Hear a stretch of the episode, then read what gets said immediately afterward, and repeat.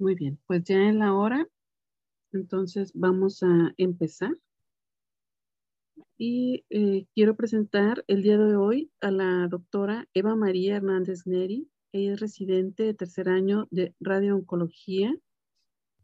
Está haciendo su especialidad en la unidad médica de alta especialidad en Mérida, Yucatán.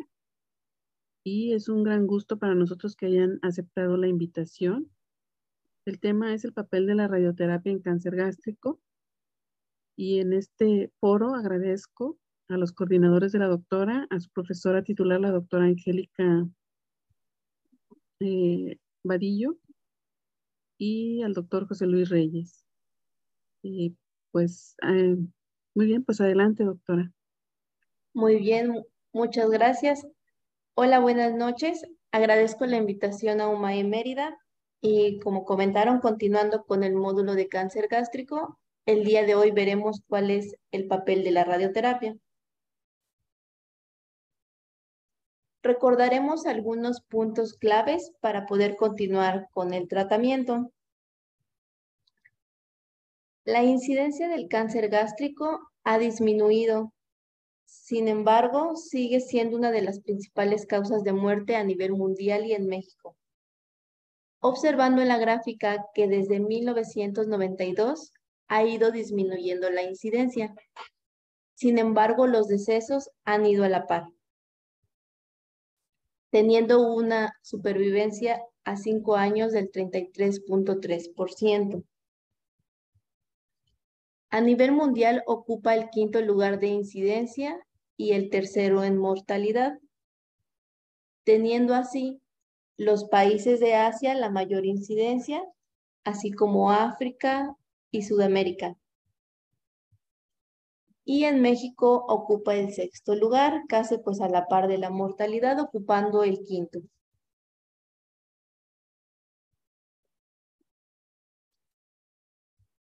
El mayor porcentaje al momento del diagnóstico, como observamos en la gráfica, lo encontramos en estadios avanzados, en un 25 y 37%, el cual va disminuyendo así la supervivencia.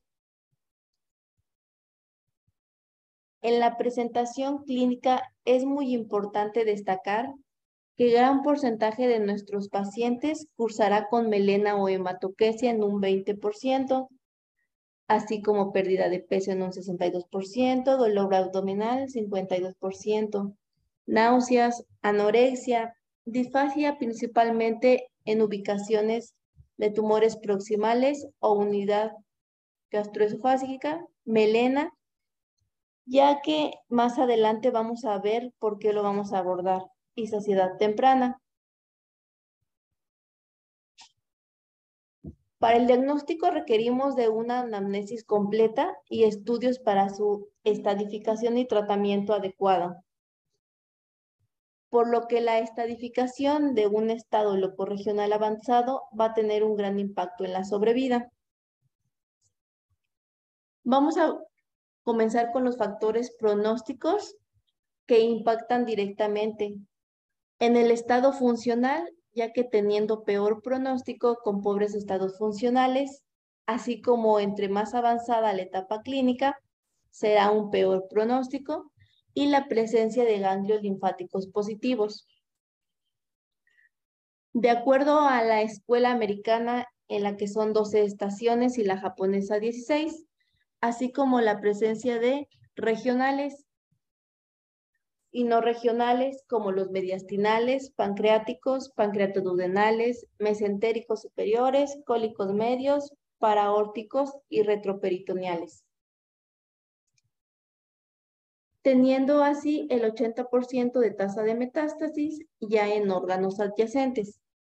Ojo aquí que los tumores de unión gastroesofágica SIGUAR 1 y 2 deben tratarse como cáncer esofágico, a diferencia de un SIGUAR 3 que meramente se trata como un cáncer gástrico. Aunque estas pautas pueden modificarse dependiendo de la ubicación de la mayor parte del tumor. Es así como la radioterapia en el cáncer gástrico va a ocupar un papel muy importante empleándolo en manera adyuvante, neoadyuvante radical, así como en el entorno paliativo, los cuales los iremos desarrollando a continuación. ¿Cuál es la importancia de la adyuvancia en el cáncer gástrico? Como sabemos, el tratamiento radical es la resección gástrica. Sin embargo, la mayoría de los pacientes no conllevan a la curación después de ella. En una revisión de los datos del ser de pacientes que se sometieron a la gastrectomía, la supervivencia a 10 años es del 65%, y esta va a ir disminuyendo de acuerdo al estadio clínico de la enfermedad, como lo podemos observar en la gráfica.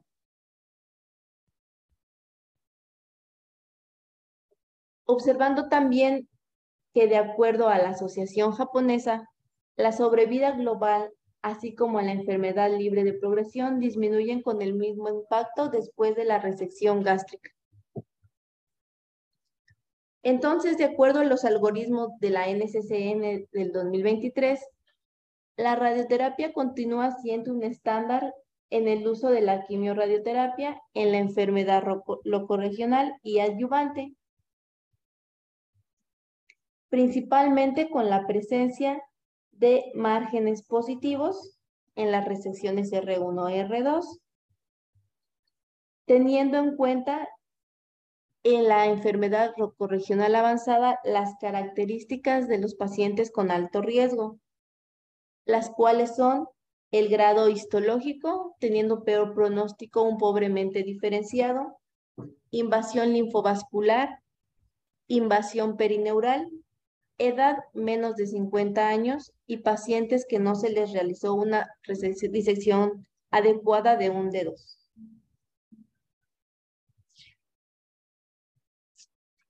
Recordando entonces que al momento llevamos tres indicaciones para dar ayuvancia. En enfermedad con T1, T2A, T4, nódulos linfáticos positivos y márgenes positivos. A dosis de 45 grays o 50.4 y considerando un bus de 5.4 o 5.9 grays en presencia de márgenes positivos y actividad microscópica. Existen varios estudios retrospectivos desde 1979 para dar ayudancia en el cáncer gástrico, los cuales impactan directamente en la sobrevida global. Vamos a irlos desarrollando. El primer estudio es el estudio de McDonald, el cual fue publicado en el 2001, teniendo como objetivo valorar la quimiorradioterapia adyuvante sobre la supervivencia en pacientes con adenocarcinoma gástrico, resecable o unión gastroesofágica, en donde los pacientes tenían alto riesgo de recaída, ya que más de dos tercios tenían tumores T3 o T4, como podemos observarlo con 31 y 61, únicamente en el grupo de cirugía y en el de quimiorradioterapia 31 y 62 el 85% tenían metástasis en ganglios, condicionándolos como pacientes con alto riesgo de recaída. Se aleatorizó en dos brazos al grupo que recibía cirugía y el grupo con cirugía más quimio radio concomitante, los cuales se recibieron cirugía y posteriormente la quimiorradioterapia, dosis de 45 grays en 25 fracciones. La radioterapia se dio a helecho tumoral, ganglios regionales, que son los perigástricos, celíacos, peraórticos, esplénicos, hepatoduodenales, hepático-portales o pancreatodunales, y 2 centímetros de margen de resección tanto proximal y distal. En cuanto a las toxicidades, predominaron principalmente los efectos hematológicos y gastrointestinales, como lo son la leucopenia, náusea, vómito y diarrea. Con un seguimiento a cinco años, cada tres meses durante dos años, posteriormente cada seis meses en tres años y después anual teniendo un seguimiento en los pacientes que recibieron solamente cirugía 27 meses y los que recibieron cirugía más quimio más radio 36 meses. Como se observa en la gráfica, hay un mayor beneficio en la sobrevida global en los pacientes que recibieron cirugía más la adyuvancia con quimio radioterapia, con una tasa de sobrevida global en la cirugía del 41% y los pacientes que recibieron cirugía de tratamiento más quimio-radioterapia un 50%. Al igual que la sobrevida libre de recaídas a beneficio de la adyuvancia, teniendo con la cirugía un 19% y la cirugía con quimio-radioterapia un 30%. concluyendo así que la adyuvancia con quimio-radioterapia para pacientes con alto riesgo de recurrencia mejora la sobrevida global, supervivencia libre de progresión y disminuye la frecuencia de recurrencia.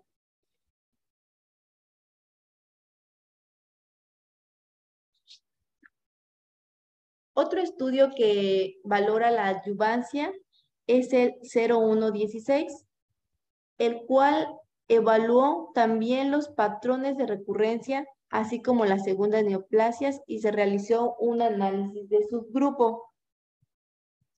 Con las características de ser un T3 o más de adenocarcinoma gástrico unión gastroesofágica con ganglios positivos, cirugías R0 y un buen estado funcional con un ECOG de 0 a 2. Tuvo el seguimiento más de 10 años y se aleatorizó en dos brazos, en el cual la parte que solamente se dio cirugía de observación, 227 pacientes y los que recibieron quimio-radioterapia, 282. Las toxicidades que presentaron fueron principalmente las agudas, tanto hematológicas como gastrointestinales, sin reporte de crónicas. Y hubo también el desarrollo de segundas neoplasias, principalmente estas de piel. Para los pacientes que recibieron quimiorradioterapia, 21 y los de cirugía, 8 pacientes. Sin embargo, estadísticamente no fue significativo. Y observando las gráficas, también podemos llegar a la conclusión que existe un beneficio, tanto en la sobrevida global como en la sobrevida libre de recurrencia.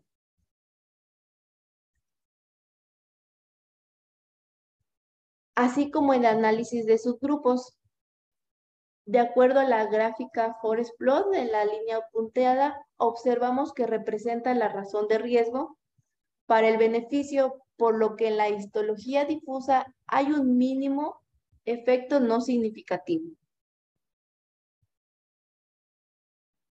Otro ensayo representativo es el ARTIS, el cual fue publicado en el 2012 por el Journal of Clinical Oncology con el objetivo de valorar la adyuvancia.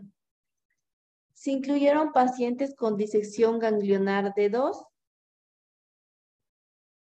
con adecuado estado funcional, siendo 458 pacientes aleatorizados en ambos brazos. ubicándose la mayor parte en el cuerpo, así como ganglios positivos y de histología difusa.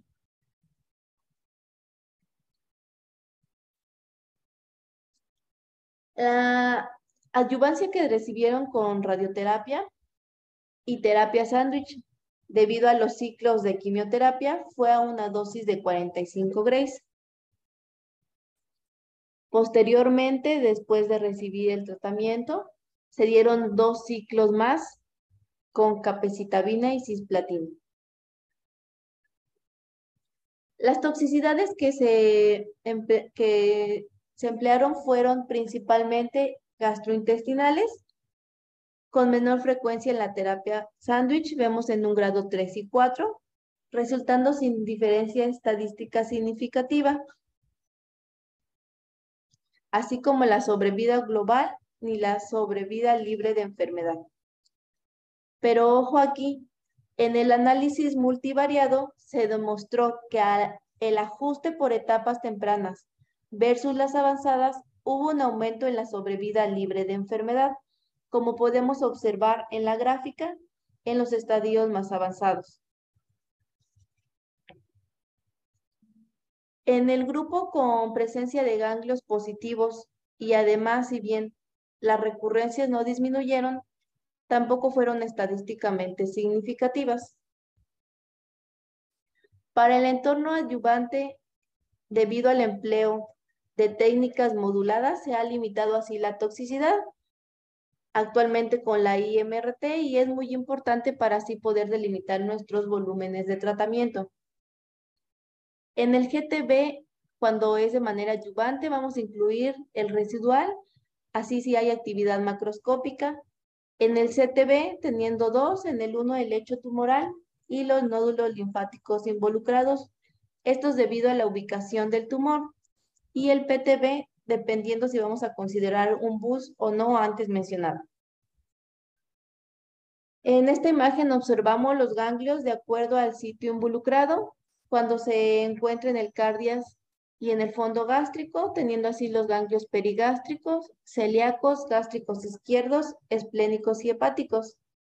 En el cuerpo, los perigástricos, celíacos, gástricos izquierdos, esplénicos, hepáticos, suprapilóricos, subpilóricos y pancreatodedunales.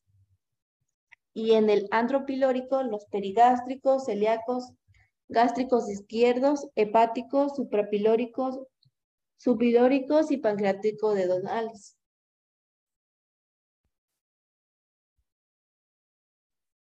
En las imágenes observamos el caso de un paciente con adenocarcinoma del anto gástrico, el cual fue posoperado, realizándose una gastrectomía distal y una linfadenectomía de uno, el cual resultó con margen positivo radial y la cabeza del páncreas, con una curva de isodosis de color blanca de 50.4 grays en el área de sospecha de enfermedad residual y con un margen en la curva de isodosis color verde de 45 grays en el lecho tumoral, así como ganglios linfáticos. Siguiendo las recomendaciones según la NCCN o el Quantec para así poder evitar las toxicidades, hacia órganos como pulmones, corazón, médula espinal, riñones, intestino e hígado.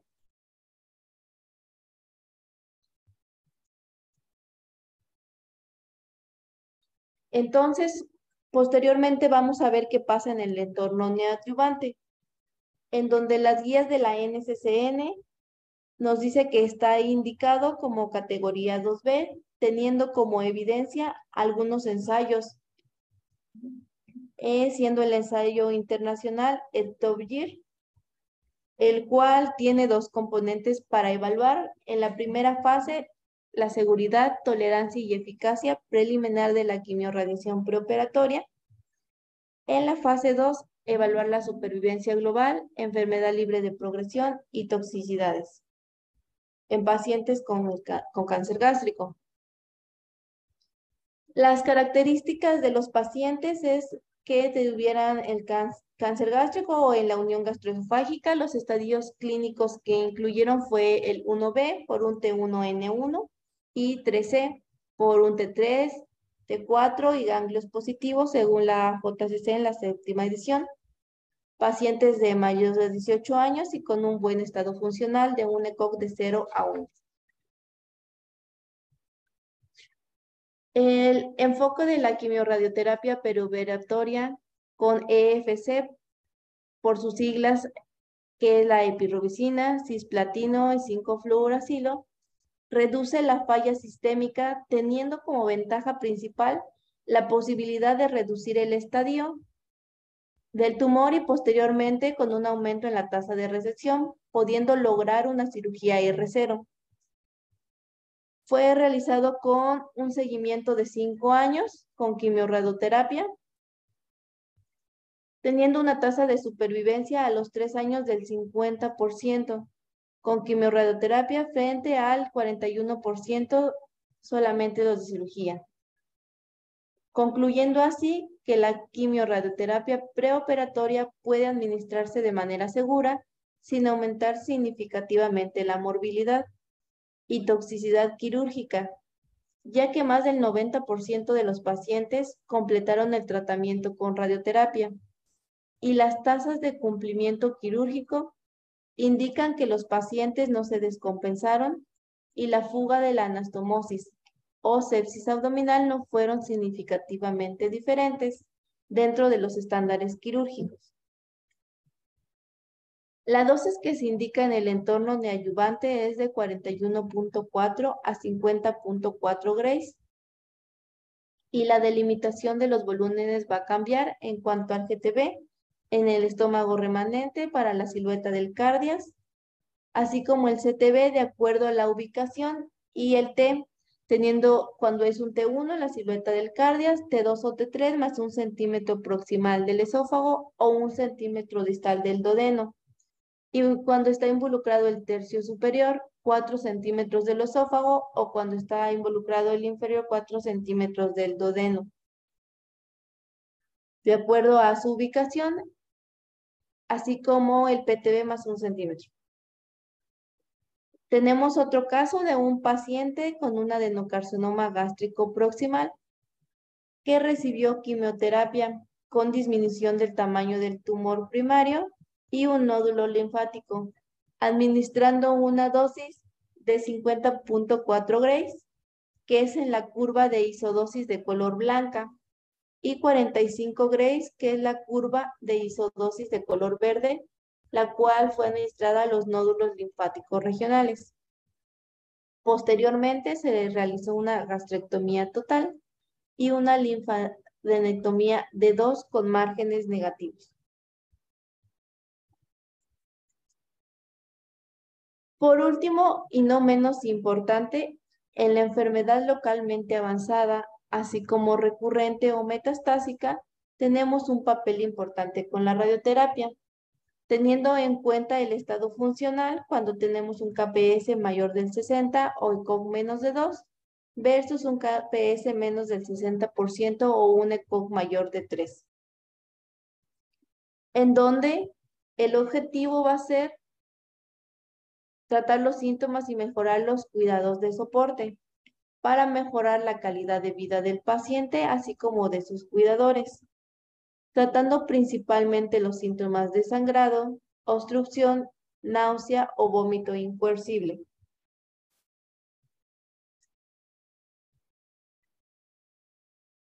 Existen diversos esquemas de fraccionamientos que podemos emplear con seguridad, teniendo 30 grays en 10 fracciones, 8 grays en una fracción, 20 grays en 5 fracciones, 40 grays en 20, 45 grays en 25 fracciones cuando se administra con quimioterapia concomitante o 14 grays en 4 fracciones administrada dos veces al día, las cuales tienen una adecuada tasa de respuesta, paliando un sangrado en un 74%, el dolor en un 67% y obstrucción en el 68%. Las toxicidades que se han visto en, ocurrir han sido principalmente en grado 3, 4 y en el 3 solamente en un 15% y cuando se administra con quimioterapia concomitante en un 25%. Principalmente, como lo hemos visto a lo largo en todos los estudios, hematológicas y gastrointestinales, la cual nos aumenta la sobrevida de 2.1 a 5.3 meses posterior a terminar el tratamiento. Les comparto un caso de nuestro UMAE de un paciente con enfoque paliativo de un masculino de 81 años de edad.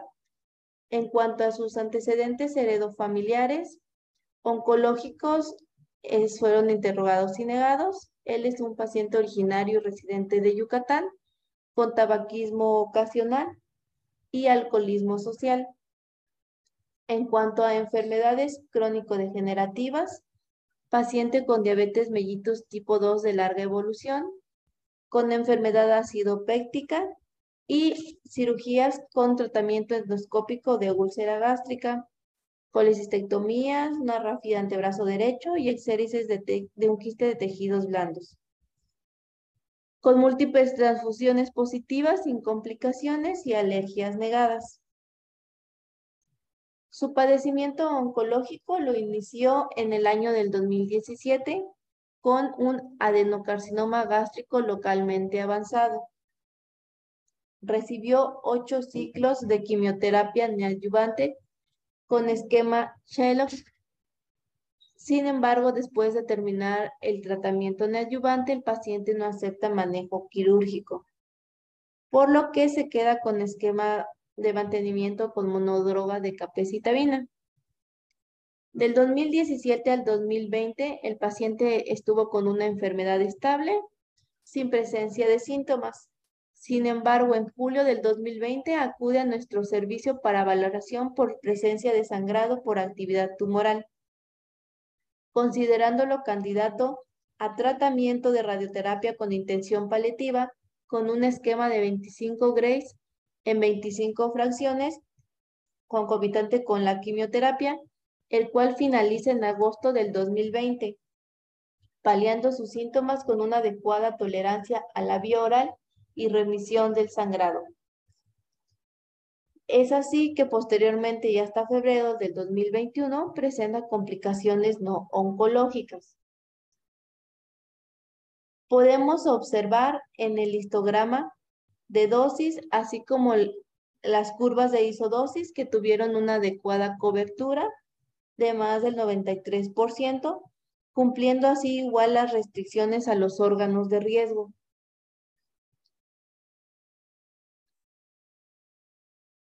Y entonces así concluyendo que la radioterapia va a estar indicada para pacientes que no recibieron ni adyuvancia para nódulos positivos resección 1 o R2, ya que la radioterapia adyuvante ha mostrado beneficio en la sobrevida global en cirugías limitadas y así en el subgrupo de pacientes con nódulos linfáticos positivos. Ha tenido resultado con tendencia positiva en el enfoque neoadyuvante, así como el control sintomático con radioterapia palativa y es factible sin disminuir la calidad de vida de los pacientes.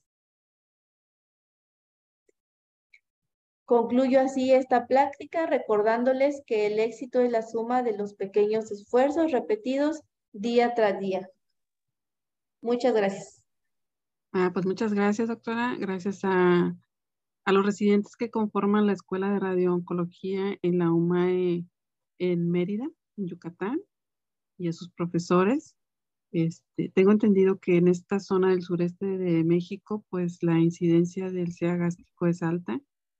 Así y es. bueno, por lo que vi del caso clínico, pues manejan la- el tratamiento perioperatorio. Y de los radiooncólogos que están pues conectados, no sé si alguien quiera comentar algo o alguno de sus coordinadores, el doctor José Reyes. Pues un gusto saludar a toda la gente de Yucatán. Hay un buen grupo de oncólogos muchos de ellos pues amigos.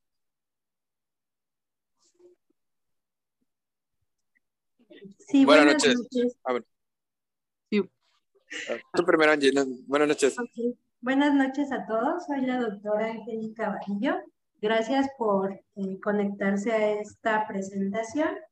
En nuestra unidad, eh, afortunadamente, tenemos un equipo multidisciplinario que ha colaborado con los tratamientos y muchas de las ocasiones los pacientes tienen una adecuada respuesta en cuanto a la sintomatología.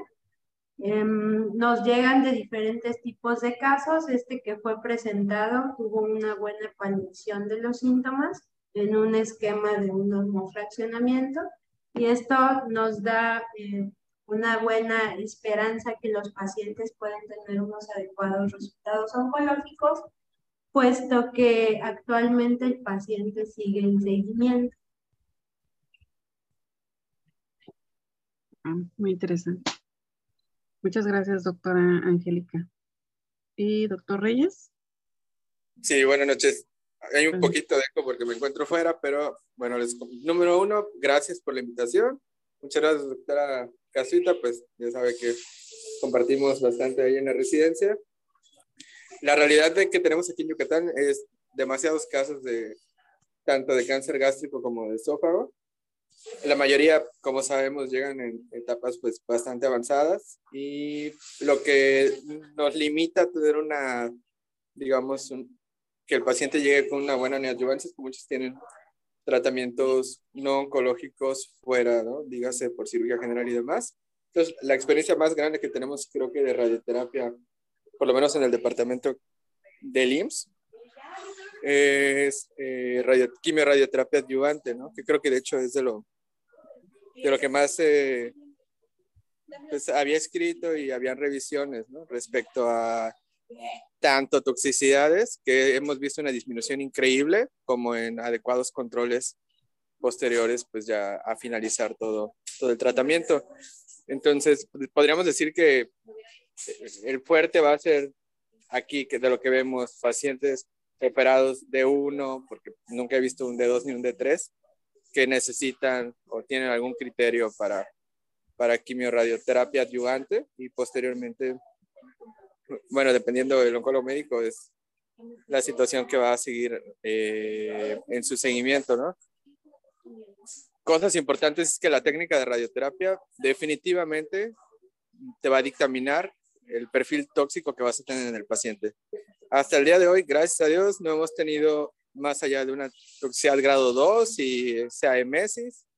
Es verdad que uno de los puntos que se pierde muchas veces al momento de dar tratamientos en esta zona de abdomen superior es lo que pasa con la eh, inmunosupresión, pues dado a los tratamientos tanto de quimio como radio, en este caso pues más de radio respecto a la dosis que lleva a vaso y la tendencia que tenemos que hacer en seguimiento de ir a buscar y dar profilaxis en ese tipo de pacientes para que no padezcan pues enfermedades relacionadas a tratamiento y esto no tenga un impacto negativo en todo su desenlace. ¿no? Por otro lado, pues también eh, difícilmente vemos una neo nosotros porque sabemos que el pilar hasta hoy en día seguirá siendo la quimioterapia. Son casos bien específicos, como T4 o irresecables específicos, en los que se decide el tratamiento de quimioradio de inicio y en ocasiones, pues donde ya no es factible por las condiciones del paciente, hemos utilizado radio sola, ya sea como inducción, inducto paliativo, y hemos tenido bastantes buenas respuestas. De hecho, de los esquemas que se mencionaban, la verdad, hemos podido escalar dosis y creo que el ejemplo más grande que tengo ahorita es un paciente igual, de, la novena década de la vida y en un fraccionamiento de cinco días con dosis equivalentes a si le hubieran dado 60 grays en 30 fracciones. Solo en cinco días, pero bueno, volvemos a lo mismo. Tiene, lo que tiene que quedar claro es la tendencia ahorita, pues es generar un adecuado control con los tratamientos sistémicos y ahora sí que dejar en esos pacientes en los que no se pudo llevar una buena neoadyuvancia, en ellos es a los que tenemos que centrarnos o, los, o en los que por alguna situación realmente no es factible operar, pues también en ellos sí existe una, un gran beneficio. Y es algo que a principios me tocó pues bastantes discusiones respecto a cuál era la función real de paliación en gástrico, pero bueno, la Escuela Americana y Europea tienen bastantes estudios sin hablar de los japoneses, y al día de hoy podemos ver buenos resultados, ¿no? Pero bueno, muchas gracias. No sé si tengan alguna duda o pregunta. Sí, gracias, doctor. Pues no sé si alguien tenga alguna duda o pregunta.